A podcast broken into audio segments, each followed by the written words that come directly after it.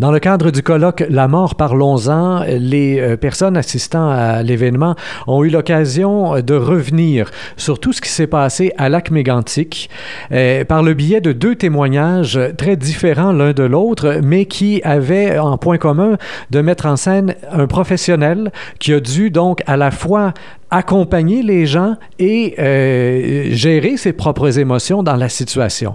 Alors, nous avions tout d'abord d'un côté Manon Grenier, qui est la directrice du Centre funéraire coopératif du Granit à Lac-Mégantic, et de l'autre, Lynn Gagné, qui est travailleuse sociale, chargée de cours à l'Université de Sherbrooke, experte en contexte traumatique lors d'une tragédie et qui a donc intervenu directement sur les lieux du drame. Je commence avec vous, Madame Grenier. Vous étiez euh, donc la première interlocutrice.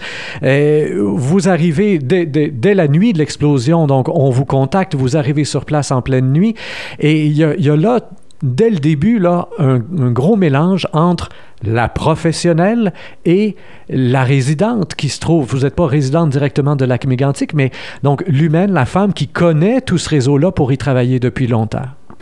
Premièrement, lorsque je suis arrivée au lac Mégantic, euh, j'ai constaté l'ampleur de la tragédie.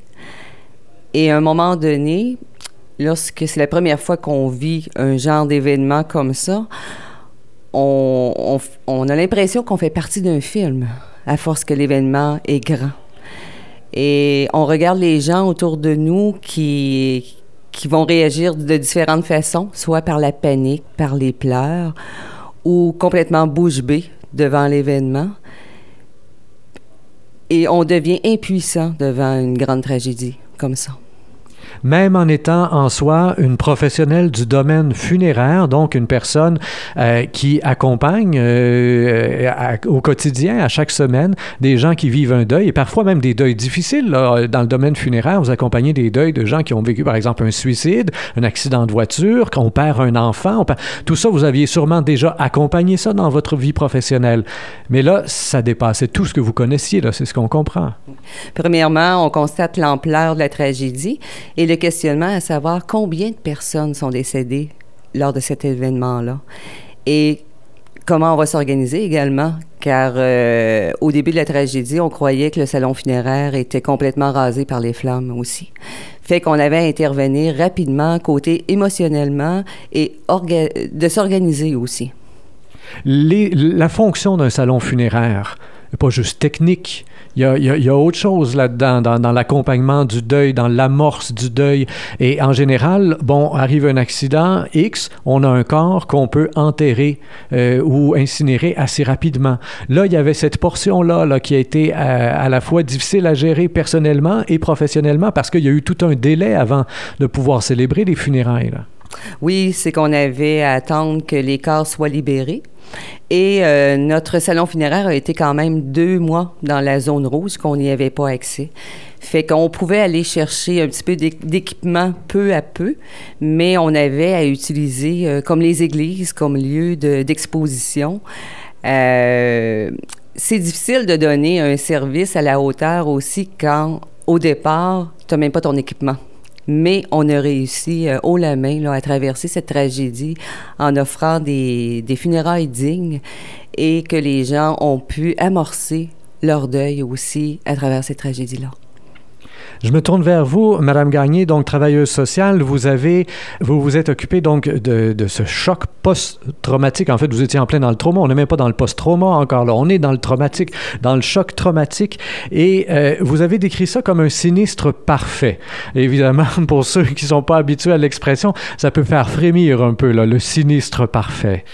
Oui, quand on parle de sinistre parfait, c'est que c'est un sinistre qui, avait plusieurs euh, éléments ou de facteurs qui contribuaient à un, sinistre qui euh, comprenait une partie d'environnement, une partie euh, au niveau de l'écologie, beaucoup de décès, beaucoup de premiers répondants et de partenaires, une couverture médiatique assez importante et même internationale, une erreur humaine, des problèmes technologiques et même lorsqu'on est arrivé sur place, le sinistre n'était pas encore contrôlé.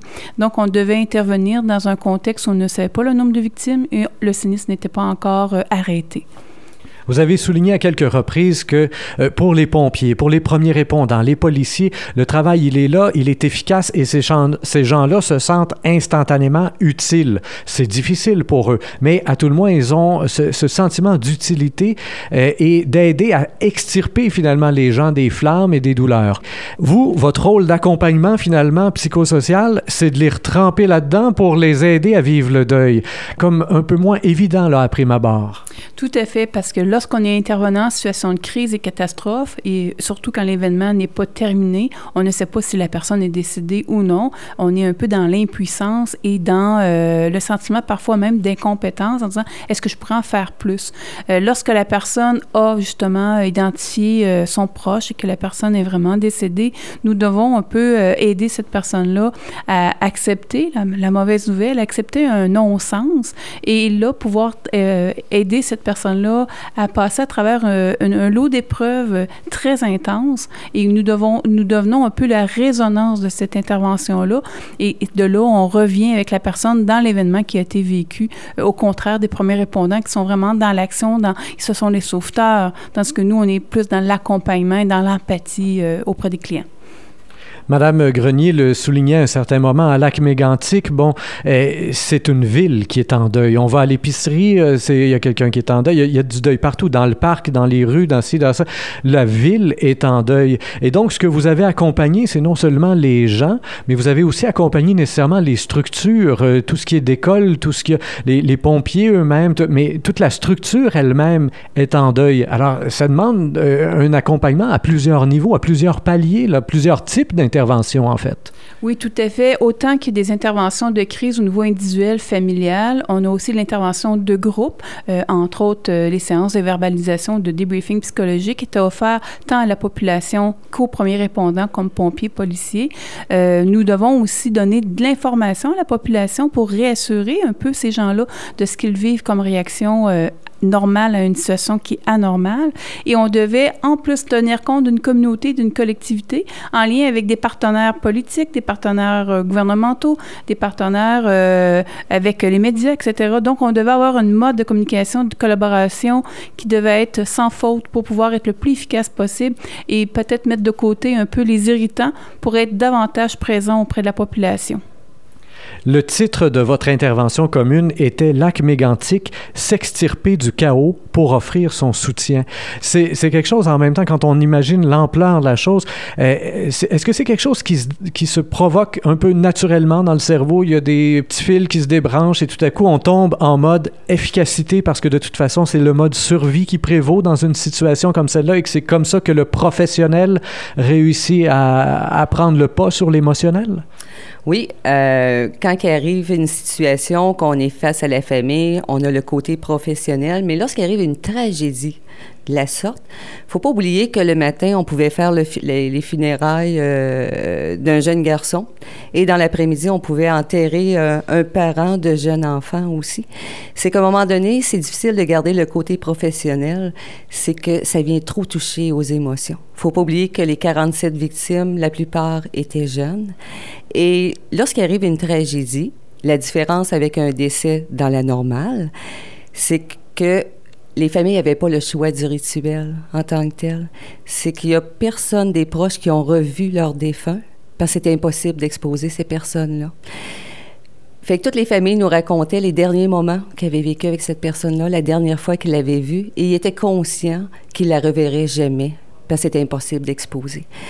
Fait que pour certains, le deuil est beaucoup plus difficile parce qu'ils n'ont jamais revu la personne qui était partie.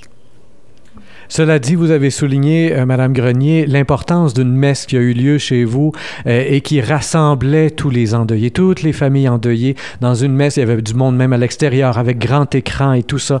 En tant qu'intervenante psychosociale, c'est quelque chose que vous voyez. Je me tourne maintenant vers vous, Madame Gagné. Donc, c'est quelque chose que vous voyez dans une situation de tragédie, de chaos, comme ce qui est arrivé à Lac Mégantic. Est-ce que c'est régulier comme ça de voir donc ce besoin soudain de se rassembler et de prier ensemble? C'est pas juste se rassembler pour se psychologiser, là, mais il y avait là un désir réel de se rassembler et de prier ensemble. Probablement euh, qu'à Lac Mégantic, l'Église n'est pas plus pleine qu'ailleurs sur, sur semaine. Mais là, dans cette situation-là, c'était pas juste d'apporter des fleurs, il fallait prier ensemble. C'est quelque chose qu'on voit normalement là, suite à une tragédie. Oui, tout à fait. Si on pense à la Polytechnique, si on pense à Downson, si on pense à Columbine euh, ou des situations comme Neptune, euh, les rituels ont, besoin d'être présents pour pouvoir rassembler les gens, créer des alliances et euh, justement, comme disait Mme Desoni tout à l'heure lors de la rencontre, la solidarité permet aux gens de pouvoir être davantage plus forts devant l'épreuve et savoir qu'ils ne sont pas seuls. Donc, ces rituels-là sont très, très nécessaires et essentiels pour amorcer un deuil et amorcer peut-être un soutien après l'événement. Parce qu'on parle de l'événement choc, mais on faut parler aussi de la phase de rétablissement qui survient après plusieurs mois et, c'est là que le deuil va davantage faire partie euh, d'un processus de, de rétablissement. Et il y a à travers tout ça, vous l'avez ramené à quelques reprises, l'importance d'accompagner les intervenants psychosociaux eux-mêmes, d'accompagner les agents de première ligne, d'accompagner vous-même, en tant euh, que personne ayant chapeauté tout ça euh, pour, euh, pour les intervenants psychosociaux, vous avez eu fort probablement besoin d'un accompagnement. Vous avez souligné que le départ de Mégantic était en soi aussi un deuil. Mm-hmm. Oui, tout à fait. C'est sûr que lorsqu'on est dans le déploiement des, des, interventions et que ça va très vite, un peu comme disait Manon, ça roule tellement vite, on a besoin d'être efficace et rapidement, de prendre des décisions rapides avec des heures, des horaires de travail et des charges de travail très différentes. On, devient davantage dans l'intellectualisation et le rationnel. Pour se déposer au niveau émotionnel, c'est sûr qu'il y avait, des, il y avait de la démobilisation qui se faisait en fin de soirée. On pouvait, lorsque la nuit tombait, préparer les journées du lendemain et là, un peu décompresser avec les collègues.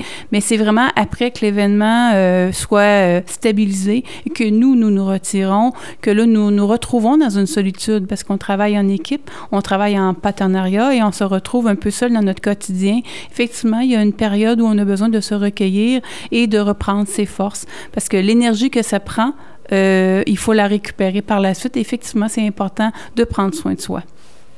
D'ici quelques mois, ce sera le premier anniversaire de la tragédie. Vous l'avez évoqué toutes deux.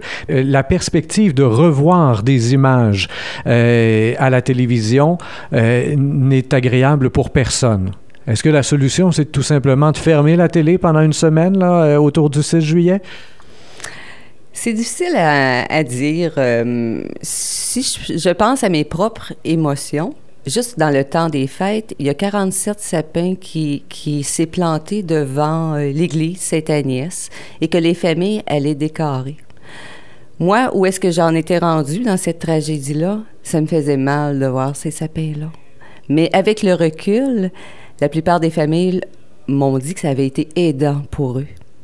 Fait que j'imagine que le 6 juillet, en quelque part, la publicité, qu'est-ce qu'on va voir à la télévision, les images qui vont revenir, probablement que ça peut être aidant pour les familles. On va pouvoir le dire par la suite ça risque de réveiller bien des choses. Si vous aviez, pour terminer, un conseil à donner à ceux-là, justement, qui se préparent à vivre ça et pour qui ça va brasser toutes sortes de choses. Le premier anniversaire d'un deuil est toujours, de toute façon, l'anniversaire le plus émotif. Alors, mais dans ce deuil particulier-là, quel serait le meilleur conseil à donner, selon vous? J'en aurais deux. Euh, le premier serait que les médias puissent offrir un soutien à la population et ce, euh, soit un outil d'information sur le, justement le processus de deuil, le rétablissement, et soit là aux besoins de la population. Parce que les gens ont peur d'être oubliés, ont peur d'avoir passé à travers une épreuve tellement horrible et qu'ensuite personne leur donne le soutien. Ils ont eu beaucoup de soutien et parfois, lorsque la tragédie est terminée, les médias se retirent, les politiciens s'en vont et ils se retrouvent seuls avec leur deuil. Donc, de sentir qu'ils ont encore la solidarité euh, du monde, euh, des gens du Québec, c'est important, mais il faut que ça soit fait avec, euh, avec empathie et avec respect. Et le deuxième conseil? Le deuxième conseil, ce serait que les gens ont besoin d'en parler, je crois, parce que pour eux, c'est un événement important. Euh, il faut redonner un sens à une situation qui n'a pas de sens. Et comme je dis, on ne peut pas accepter un événement inacceptable comme celui-là. Mais il faut apprendre à vivre avec les conséquences de ça. Et je pense qu'on doit les accompagner, on doit le faire en communauté, pas les laisser seuls, euh, isolés dans leur deuil. Lynn Gagné, Manon Grenier, merci énormément pour vos interventions aujourd'hui. Et vous, chers auditeurs, eh bien, je vous invite à faire circuler cette entrevue sur Facebook, Twitter et autres réseaux sociaux. Au microphone, Rémi Perra.